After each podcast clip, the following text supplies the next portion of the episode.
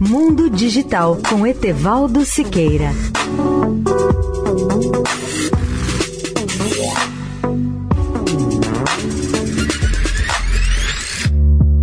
Olá, ouvintes da Eldorado.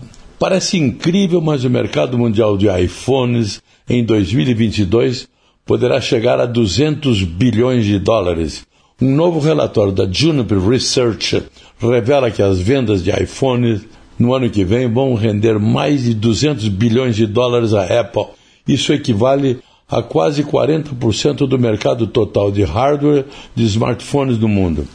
A nova pesquisa sobre o mercado de smartphones, denominada Inovação de Dispositivos, Análise Regional e Previsão de Participação no Mercado 2021 e 2026, observa que, embora os ciclos de compra de smartphones estejam aumentando, a Apple conseguiu convencer os usuários a comprar modelos mais caros mediante aprimoramento permanente do hardware e do software, que outros fornecedores não têm oportunidade de fazer no mercado atual. Segundo conclui a pesquisa, o preço médio de venda da Apple deverá aumentar nos próximos anos, enquanto os dispositivos Android vão diminuir, a menos que eles passem a alavancar novas tecnologias, como 5G, ou trazer novos recursos de design, como telefones dobráveis, ao mercado.